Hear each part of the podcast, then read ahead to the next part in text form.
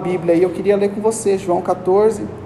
Você conhece esse, esse versículo, porque é justamente num período como esse aqui, perto, onde Jesus estava para morrer, onde Jesus estava para cumprir o propósito na cruz, e os discípulos ali não estavam entendendo muito bem. E, e eles não entendiam de fato o que Jesus estava fazendo, eles não entendiam, e, e às vezes eu, esse é o meu problema. Eu não entendo o que Jesus está fazendo, eu não entendo que Deus está trabalhando, eu não entendo que até as coisas ruins que acontecem, Deus também trabalha, até o diabo é diabo debaixo da autoridade de Deus, ele não pode ser diabo se Deus não deixar ele ser diabo.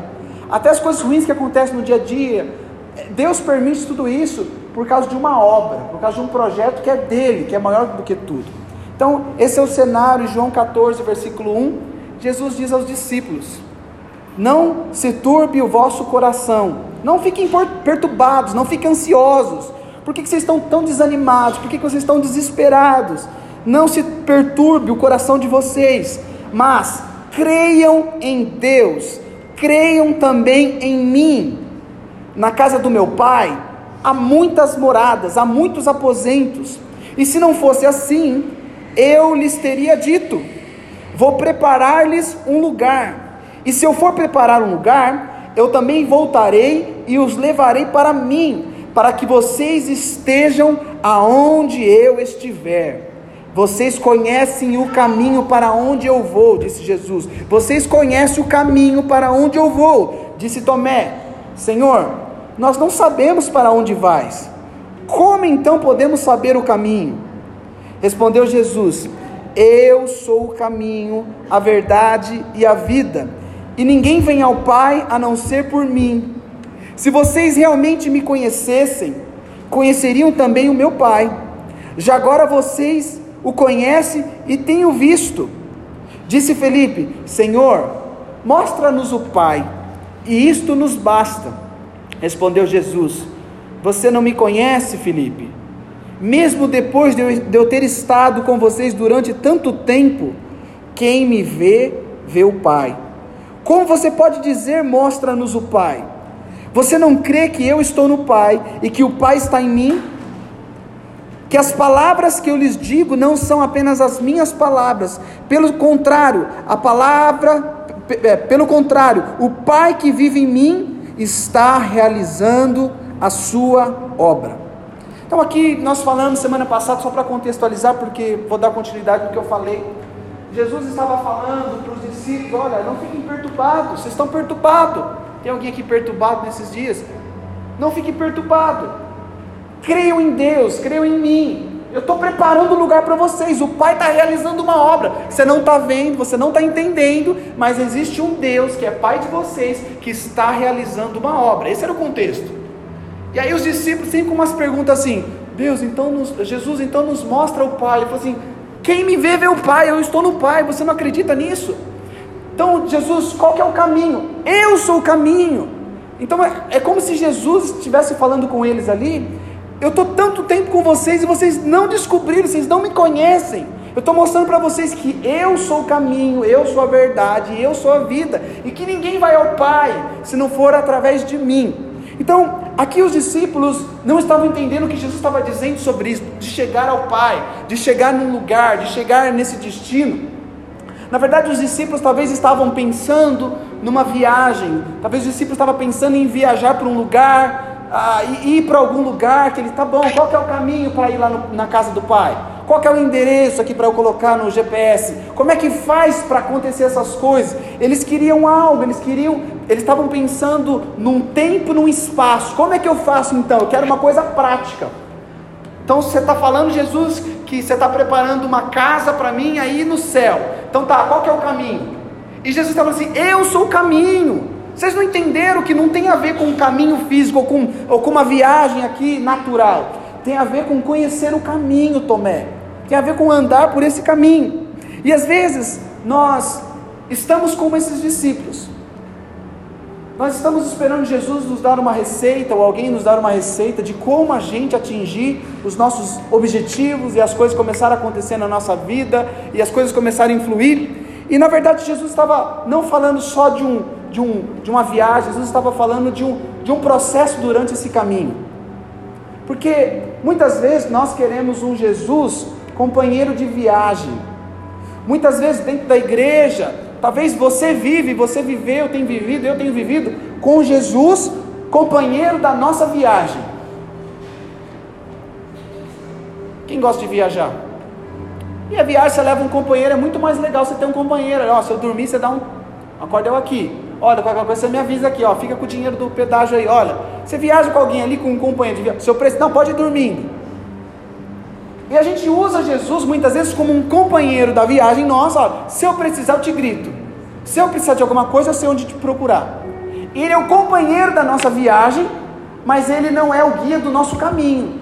Ele não é aquele que nos mostra o caminho, ele não é aquele que trabalha durante esse caminho, ele não é aquele que, que nos ensina durante essa trajetória. Então, o caminho, ele tem mais a ver do que essa, essa transformação, esse relacionamento que Deus quer que a gente tenha com Ele, do que apenas chegar no destino final.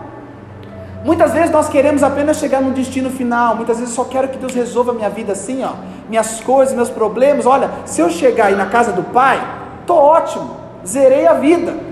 Mas eu posso fazer tudo isso e mesmo assim não ter conhecido o caminho. Por isso que Jesus disse: Olha, muitos naquele dia virão até mim e vão dizer: Senhor, no teu nome expulsamos demônios, fizemos milagres, fizemos a tua obra, fizemos tantas coisas. Presta atenção, todos nós aqui iremos para o céu um dia, amém? Mas eu quero dizer que é todo, é todo mundo toda a humanidade, o cara pior, mais, mais perverso, aquele cara, o mendigo lá, da mulher, o pior traficante, a pior prostituta, a pior pessoa que já passou, o Barrabás, ou qualquer pessoa que você fala, olha, todos estarão no destino céu, todo mundo vai para o céu. Deixa eu molhar a língua aqui, continuar. O problema não é chegar no céu, porque a Bíblia fala que todos nós um dia estaremos diante de Deus. Só que lá, mesmo com uma intenção errada ou boa, ele vai falar para alguns: olha, você fez aí, mas eu não te conheço. Aparta de mim, porque eu não te conheço. Você praticou iniquidade a vida inteira, não conheci. Você chegou no destino que era o céu, mas você não andou pelo caminho que eu tinha para você. Você nunca conheceu o caminho, nunca conheceu a verdade, nunca conheceu a vida. Então todos nós estaremos nesse lugar um dia. Então Jesus, ele se importa mais com as mudanças que estão acontecendo dentro de mim aliás, com as transformações que acontecem dentro de mim, do que com as mudanças que eu tanto quero que ele faça. Entendeu isso? Vou repetir. Às vezes, e, e, na verdade é o que acontece, Jesus está mais interessado em se transformar por dentro do que causar uma mudança nas suas coisas exteriores. Ele pode fazer mudança, mas ele quer operar isso em nós, porque quem se deixa ser transformado por Deus,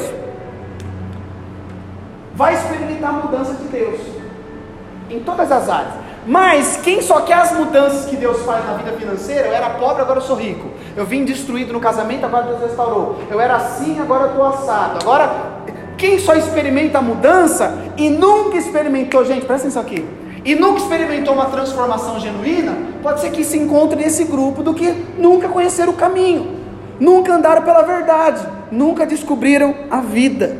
Ok? Então, quem deixa ser transformado, e eu só, isso aqui é o resumo da semana passada. Quem se deixa ser transformado, além de se parecer com Ele, também experimenta as mudanças que Deus é poderoso para fazer. Então, Jesus, quer te dizer algo, Ele não é apenas o Salvador da sua realidade de hoje. Vou repetir: Jesus não é o Salvador da nossa realidade momentânea. Sabe, porque às vezes o que as pessoas procuram hoje é um Jesus que salve eles daquele momento, daquela hora. Mas Jesus é aquele que também nos apresenta a verdade, nos confronta com a verdade, e essa verdade, conhecereis a verdade, e a verdade vos libertará. Então, não é só mudar nossa vida e a gente ter uma vida boa. Então, às vezes nós queremos apenas desfrutar de uma vida melhor, e não tem nada errado desfrutar de uma vida melhor.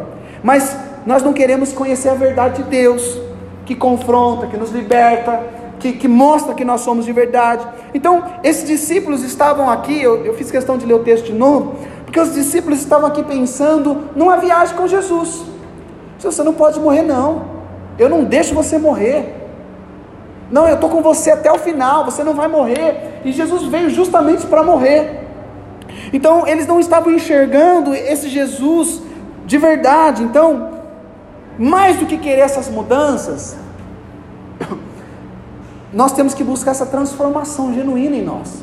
E eu fiz essa pergunta, terminei semana passada perguntando: qual foi a última, a última transformação significativa que Jesus operou na sua vida e na minha vida?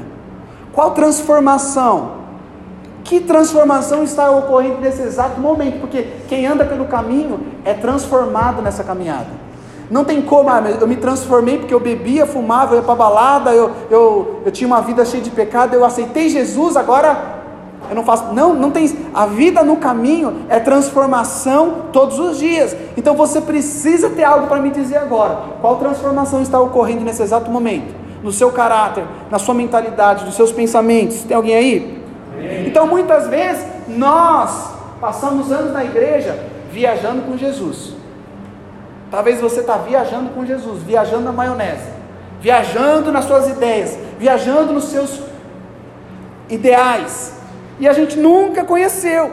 E, e, e, a Bíblia é cheia de gente que viajou também, viajou com Deus. Talvez você se veja assim. Quantos conhecem a história de Jó? Jó, homem íntegro, reto, temente a Deus, que se desviava do mal. O cara era o, o cartão postal ali, era o cara. A Bíblia começa a falar: não havia ninguém como Jó íntegro, reto, que se desviava do mal, homem temente a Deus, homem que ofertava pelos filhos, homem que adorava a Deus. No tempo dele não tinha ninguém na terra como Jó. Mas a gente sabe de todo o trajeto do processo de Deus na vida de Jó, das percas que ele teve, dos momentos que ele passou, da, da aflição, de se coçar com um caco de telha, da mulher dizendo para ele: amaldiçoa o seu Deus e morre, dos amigos zombando dele, daquele Aquela vida, talvez você olhasse para a vida dele e fale assim: nossa, foi um fracasso, do que adiantou servir a Deus? Talvez se a gente olhasse para a vida de Jó falasse assim: o que, que adiantou ser tão fiel a Deus? Olha o jeito que ele está hoje. Se a gente olhar no meio do processo e não o final dele, a gente olhava para Jó e falava assim: cara, é mais um cara que está aí. Mas a diferença é que Jó era um bom viajante, mesmo sendo justo, íntegro, reto, ele era um bom viajante. Ele não conhecia Deus, da verdade, como um caminho. Porque Jó só ia completar a viagem se ele continuasse justo, íntegro, reto, temente a Deus, ofertando, adorando a Deus, que a gente acha que já é tudo. Ele ia chegar no final da vida dele e ele não poderia dizer a frase que ele falou depois de tantas perdas, depois de tantos momentos difíceis. Ele diz assim: Olha, antes eu conhecia Deus de ouvir falar, mas agora eu vejo com os meus próprios olhos. Ele diz mais: eu sei que o Senhor pode todas as coisas e que nenhum dos seus planos podem ser frustrados. Sabe, alguém que antes era um viajante com Deus, era um cara bonzinho, gente boa, mas não conhecia o caminho de verdade. Mas o dia que ele conhece o caminho de verdade, ele não conhece Deus agora de ouvir falar, ele tem uma experiência com Deus, ele sabe o poder que Deus tem, para restaurar a vida dele, que Deus começa a restaurar ele, os filhos, a, a, a, a vida dele, ele viveu, viveu muito mais anos, e ele fala: Eu sei que nenhum plano de Deus pode ser frustrado. Irmãos, ele só pode experimentar essa fidelidade de Deus quando ele deixou ser transformado pelo Senhor. E às vezes nós oramos por renovo, nós oramos por restituição, nós oramos que Deus faça obra na nossa família, na nossa casa e tantas coisas, mas a gente não deixa ser moldado e transformado pela palavra dele. Então presta atenção, o que eu quero te ensinar nessa noite é muito simples. Não existe frustração no caminho, por mais difícil que pareça a sua viagem. O caminho nunca vai ser frustrado, ainda que a sua viagem desses dias tenha sido cansativa, tenha sido pesada, a luta tem, tem batido na sua casa, a circunstância toda hora vem o problema, mesmo que você passe uma vida viajando com dificuldade, quando você chegar no fim desse caminho, você vai ver que não teve nenhuma frustração, porque você completou o que era para completar, você foi transformado em quem Deus gostaria que você fosse transformado. Você conhecia Deus de maneira plena, você está entendendo? Sabe? mesmo que a gente passe por dias frustrantes, o caminho que Deus está nos convidando para andar, irmãos, como igreja nesses dias, é um caminho que não tem frustração.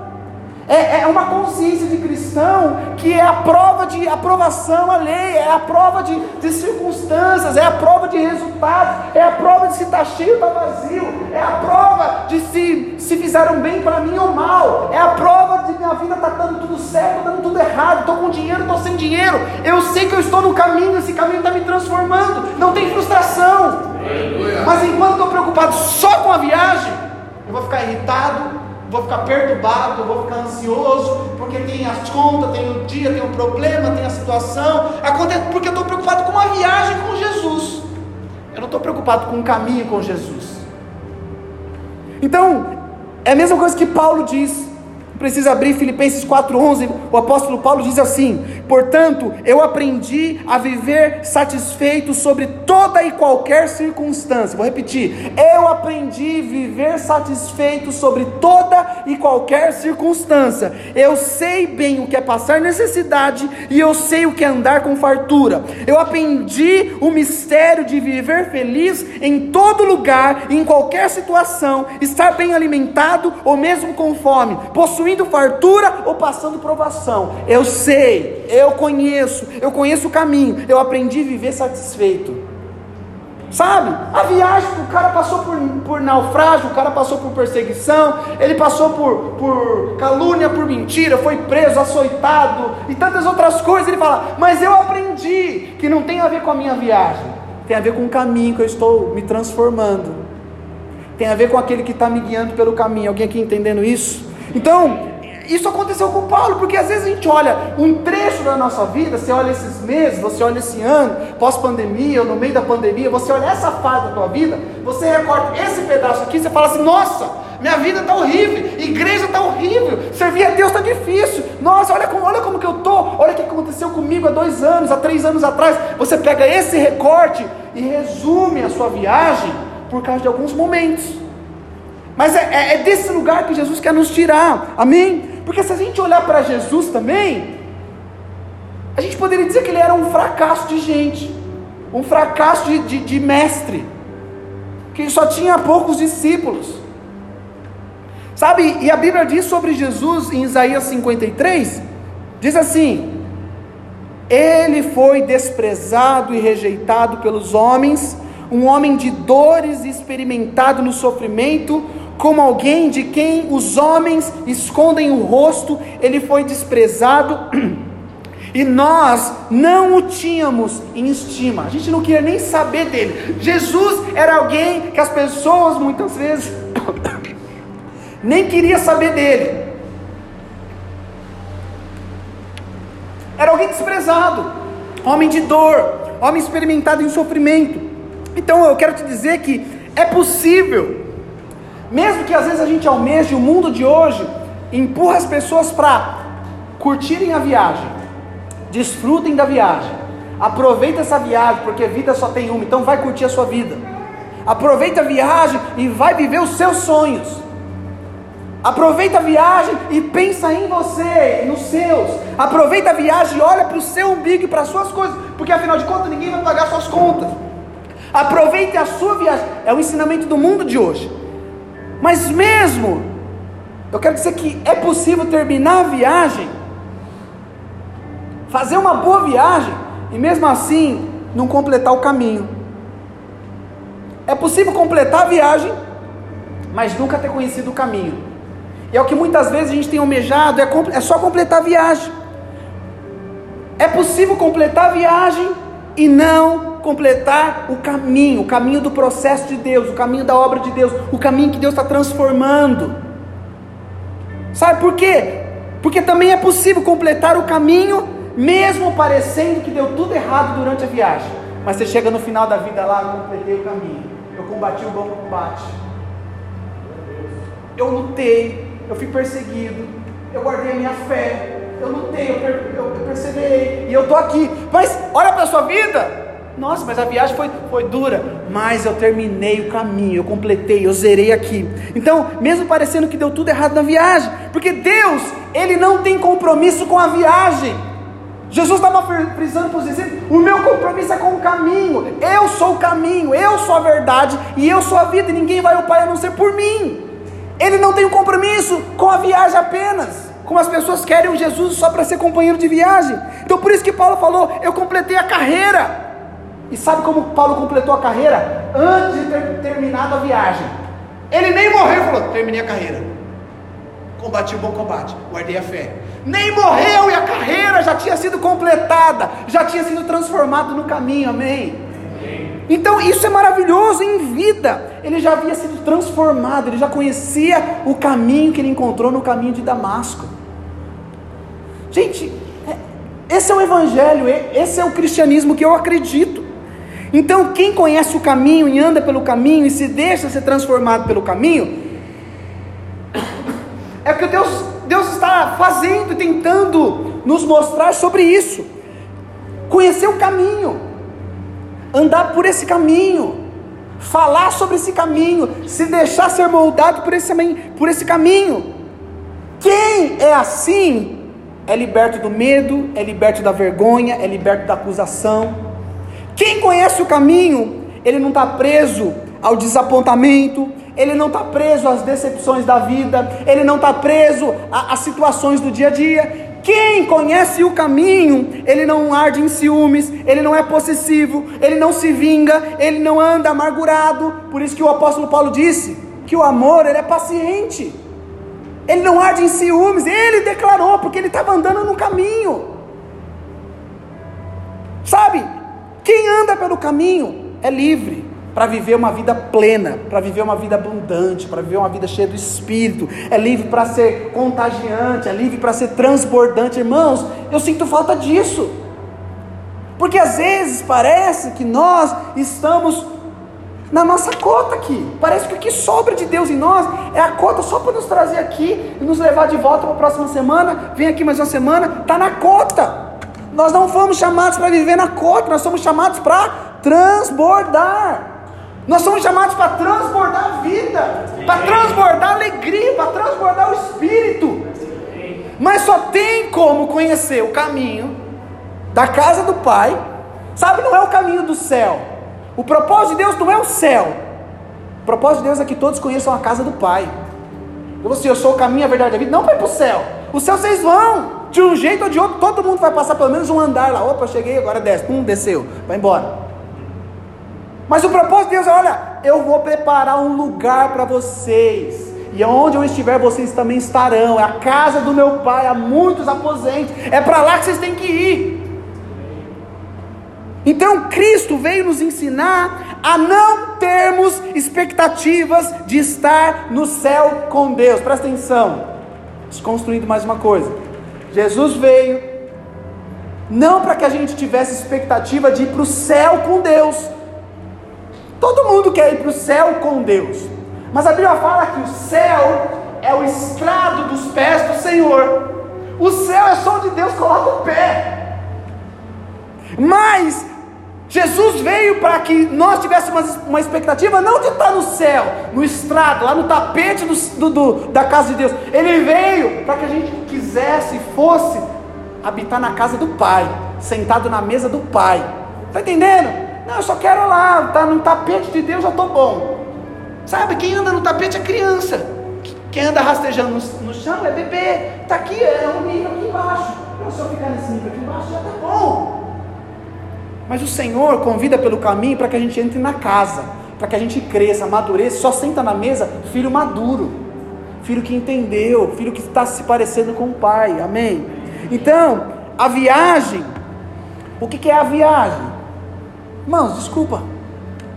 Às vezes a gente dá uma viajada, não sei você, mas às vezes eu dou, eu dou umas viajadas, e aí eu, falo, eu tenho que falar, pensar, deixar Deus trabalhar em mim, porque eu viajo e eu, eu saio desse caminho aqui, eu, eu vou para outro lado. Então, essa viagem, ela é a forma da gente atravessar as realidades do dia a dia. Então, às vezes, meu coração está perturbado por causa da viagem. Meu coração fica ansioso por causa da viagem, por causa de coisas físicas, naturais, que aconteceram aqui.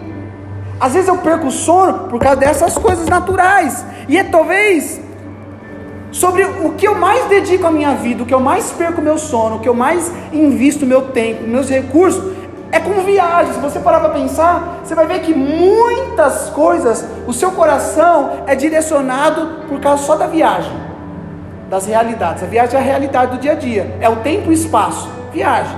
É tudo que você consegue apalpar, pensar, sofreu, aconteceu, é a viagem. E se você parar para pensar, você vai ver que é verdade. É ou não é? É onde a gente mais gasta energia. É onde a gente mais sofre. É com essa coisa da viagem nossas preocupações, nossos esforços, mas o caminho, o que, que é o caminho? Ele não é essa realidade só aqui que a gente vê. O caminho é a forma como a vontade de Deus se revela e se estabelece em nós.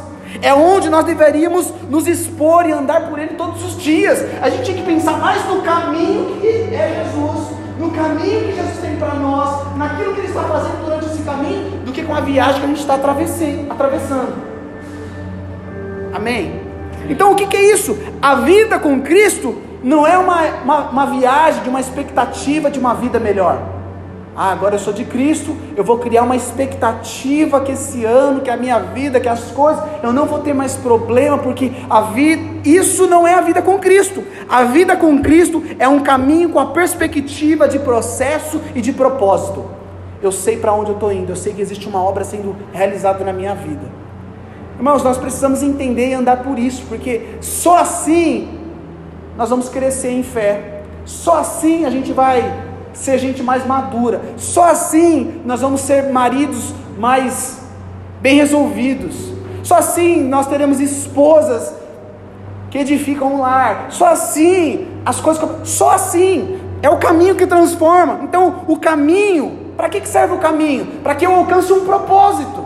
O caminho é o meio pelo qual Deus está me transformando e me forjando para chegar no propósito dele e não meu. E o propósito, qual que é o propósito de Deus?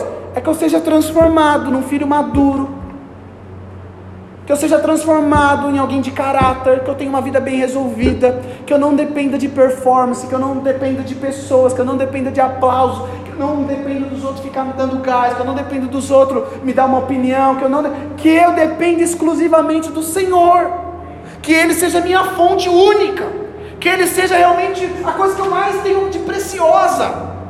Esse é o propósito de Deus, é um filho maduro que expressa o Pai, que expressa as coisas de Deus. Imagina a gente pode chegar no céu e não ter conhecido a casa do Pai, nem o Pai. Imagina se chega, o desastre chegar lá. Opa, a gente quer mesmo? Quem que é o Pai aqui? Queria só saber que eu, eu vim, que recebi o passe. Quem que é o Pai mesmo? Eu passei, eu completei a, a viagem aqui, chego lá, não conheci. Jesus falou assim: Eu estou tanto tempo com vocês e vocês não me conhecem. Esse é o risco que a gente corre também. Porque a gente não é diferente desses discípulos. A gente está tanto tempo aqui falando, pregando, a gente já fez tanta coisa em nome de Deus, na obra de Deus, e a gente pode passar esse tempo inteiro como se ele fosse desconhecido. Porque a nossa vida devocional, a nossa vida de oração, a nossa vida de leitura da palavra, a nossa devoção depende de algumas coisas exteriores. Ó, existe uma campanha para você orar, existe um livro que você tem que ler, existe um específico para você fazer isso, existe um momento, e a gente depende de coisas exteriores, mas não é mais o Espírito que habita em Jesus que nos conduz para a verdade, para a vida, você está entendendo? Então esse é o caminho, e às vezes nós estamos criando, presta atenção, às vezes eu, vou colocar às vezes eu estou criando um estilo de vida e eu, eu crio meu estilo de vida, eu, eu, eu idealizo uma vida que eu quero, e eu começo a forçar Deus para abençoar isso que eu criei, isso que eu idealizei. E o risco que nós corremos é que nós vivemos frustrados com idealizações que nós criamos, e não por causa do propósito que Deus tem para nós. Porque é mais gostoso, é mais prazeroso correr atrás, se dedicar em algo que é meu, do que eu correr atrás em algo que não é tão. É, algo que é subjetivo, é, qual a diferença? Algo, a, tangível. Mas peraí, eu quero ver, eu quero saber que vida é essa aqui que Deus tem. O que, que Deus quer de mim hoje aqui? Não sei. Então, assim, eu sei o que eu quero para mim. Eu quero esse carro, eu quero esse namorado, eu quero esse marido, eu quero esse filho, e eu quero sim. E a gente, e a gente trabalha isso, a gente cria esse estilo de vida. Então, assim, eu percebo que tem muita gente sofrendo, não porque fez a coisa errada, e aí é que pega. Presta atenção, tem muita gente perdida no caminho, não é porque está fazendo coisa errada, mas porque inventou para si próprio uma coisa certa. Vou repetir: tem gente perdida com Deus, perdida com a igreja, decepcionado com um monte de coisa, e não é porque está fazendo coisa errada, mas é porque inventou para si próprio uma coisa certa. Eu acho que é, é certo aqui. Eu acho que isso aqui é o certo para mim. Eu acho. Eu escolhi e eu vou viver por isso. E aí você vê coisas acontecendo e vai para lá e vai para cá, mas é algo que a própria pessoa, nós mesmos, eu criei várias. Eu crio o tempo inteiro, eu idealizo resposta que a pessoa vai dar para mim, se eu fizer isso, aquilo vai acontecer aqui e aqui eu já eu faço isso. Não sei se alguém aqui mais faz. Eu crio expectativa em você. Tô errado. Eu crio expectativa em situações, eu crio expectativa em, em lugares, em um monte de coisa. Então, se fosse coisa errada fazer isso, a gente parecia que tirava a mão lá, opa, estou fazendo coisa errada, sair da igreja para fazer coisa. Não, não são coisas erradas que as pessoas se perdem, que a gente se perde. São coisas que até parecem certo. Tem a presunção de ser certo, mas é certo, é legítimo, é lícito. Mas o que, que, tem a ver? Qual é o problema? É lícito. Eu não tenho direito, direito de ser feliz? Eu não tenho direito. Eu já fiz um monte de coisa aí de igreja. Eu já fiz um monte de coisa para os outros. Agora sou eu. Então, por achar que por melhor intenção que eu tenha, em prol da minha família, em prol do meu sucesso pessoal, Deus vai ter que me premiar agora pelo meu esforço. Porque afinal de contas, eu já fiz bastante coisa para Ele e agora está na vez dele me presentear. Então não é assim. Então, por isso, irmãos, não se engane, por favor, eu falo isso com temor. Não se engane na vida, nas escolhas, nas prioridades que você está tendo. Não se engane com as realidades, por mais sinceras que talvez sejam. Deus não se move por necessidade, Deus se move por propósito. Deus não se move porque, ai, você. Não! Existe um propósito? Deus está naquilo. Não tem propósito? Deus não está naquilo. Então, é, é, é, esse trabalhar do Espírito que a gente tem que deixar na, na nossa vida acontecer.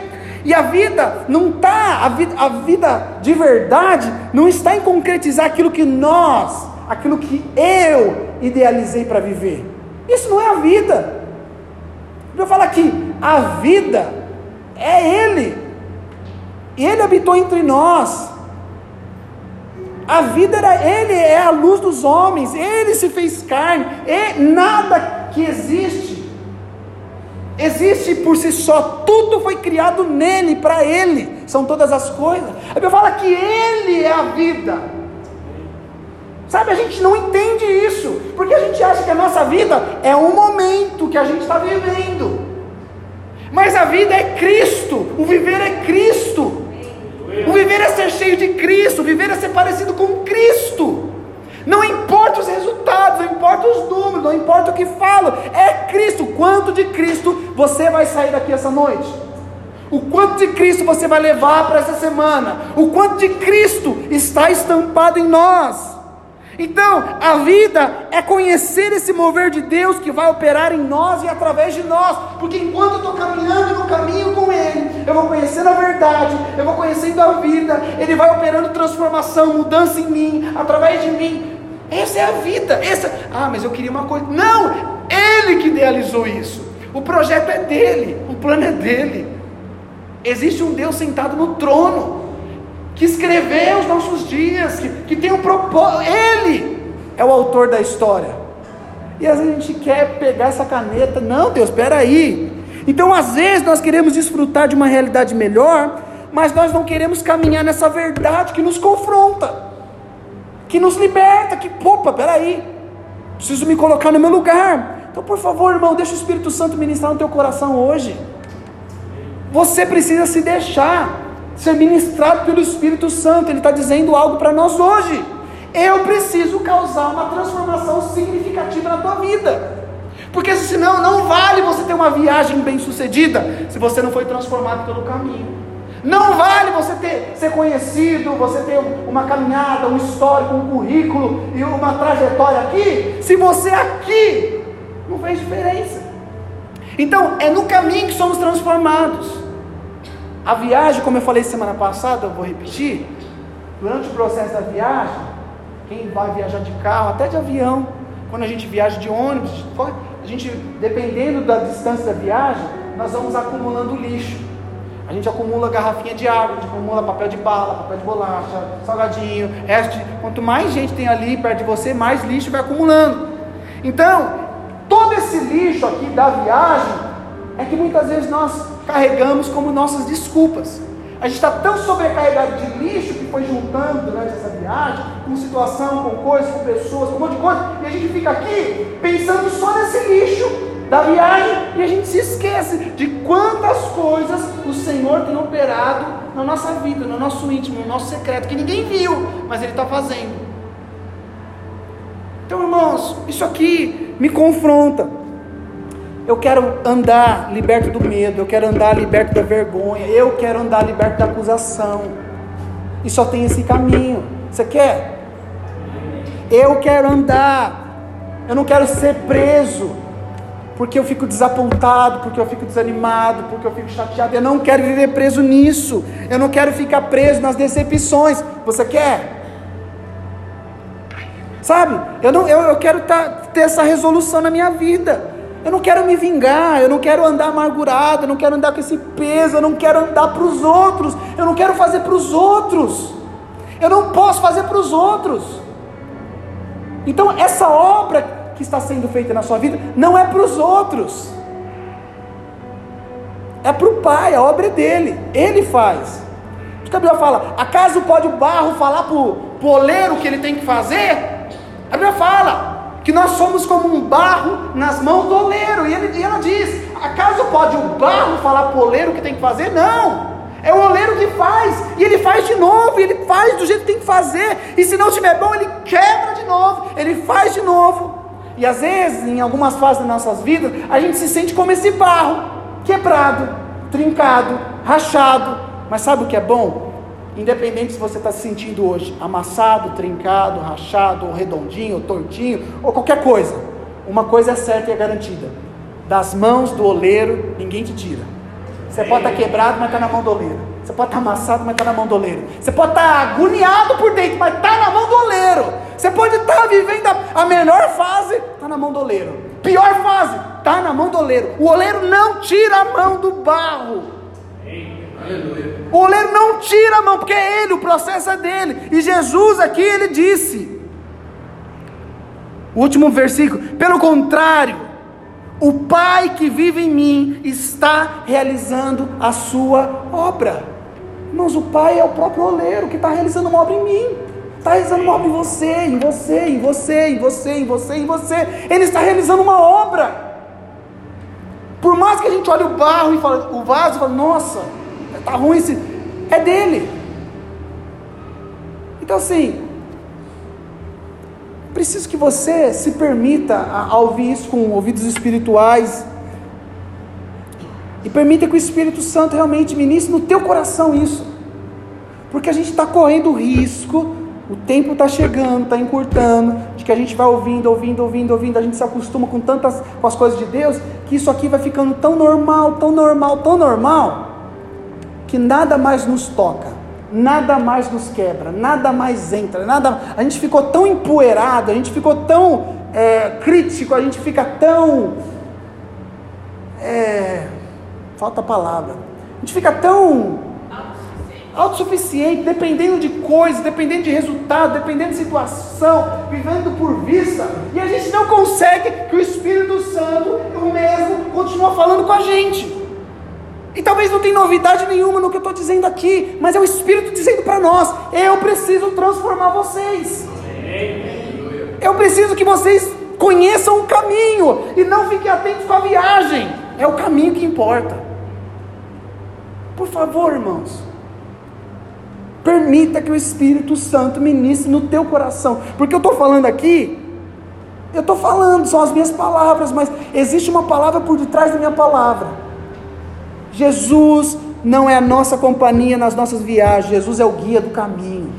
Quem está com a gente no caminho, é quem nos conduz no caminho, é quem opera, quem, sabe, até as crises que a gente passa, tem Jesus nas crises. Até os momentos, tem Jesus, cara. Até os momentos que você fala assim, olha, minha fé está lá embaixo, eu, eu acho que eu não sei se eu acredito como eu acreditava, eu não sei se é do jeito que eu achava, olha, eu não estou sentindo nada. Até quando a gente não sente nada, tem Jesus também. Quando estou arrepiando, tem Jesus, quando não está arrepiando mais, quando eu chorava, tem, quando eu não choro, quando, sabe? Você precisa voltar a ver Jesus. Essa casa é um lugar onde nós estamos apontando para Jesus. Você precisa ver Jesus. A gente não pode perder nosso tempo aqui, porque senão a gente vai fazer qualquer outra coisa de sábado. Tem um monte de coisa para ser feita. A gente não pode vir aqui de reunião em reunião e não deixar o caminho nos transformar. Começa em mim, começa em você. Então, por favor, não seja só um bom viajante. Não peça só por mudanças que Deus vai fazer. Existe um propósito para ser cumprido na minha vida e na sua vida. Por mais que você finja que está tudo bem, esse propósito vai bater no seu coração todos os dias da tua vida. E não adianta você chegar lá no final da história e falar assim: nossa, estou rico, tenho dinheiro, vou deixar uma, uma, uma herança enorme para os meus filhos. Eu viajei todos os países do mundo, sabe? Eu dei dinheiro aos pobres, eu ajudei todo mundo. Eu ganhei o mundo inteiro. Do que adianta ganhar o mundo inteiro perder sua alma? Então, essa é a palavra de Deus para nós, para mim, para você. Viver livre dos embaraços da vida, livre dos entulhos, da sujeira que a viagem acumula. Tem garrafinha, tem sujeira, tem pecadinho, tem sacolinha, tem poeira, tem, tem lixo aí. No seu coração tem tudo isso por causa da viagem. E não tem como evitar isso. Suja, passa no buraco, passa na, na, na lama, a viagem vai, vai gerar tudo isso. Mas nós temos alguém que é o Espírito Santo, que nos limpa, nos purifica. Por isso que Jesus falou para os discípulos: Olha, se eu não lavar o pé de vocês, se vocês não se deixarem que eu lave o pé de vocês, vocês não têm parte comigo. Eu preciso lavar vocês, vocês estão sujos por causa dessa viagem. O mundo, essa poeira toda que vocês estão andando aí, sujou vocês inteiros mas eu tenho que lavar vocês. A minha palavra lava vocês. Irmãos, a palavra de Deus está nesse lugar. É, é Cristo. E ela nos lava. Eu quero orar por essa lavagem espiritual na sua mente, no seu coração, na sua alma, no teu espírito. Nós precisamos ser lavados pela palavra. Nós precisamos ser purificados pela palavra. Nós precisamos ser livres de, de qualquer situação nós precisamos ser livres de qualquer peso que, que está nos, nos atrasando no caminho. Espírito Santo, nós estamos aqui nessa noite por tua causa. Nós estamos aqui por amor ao Senhor.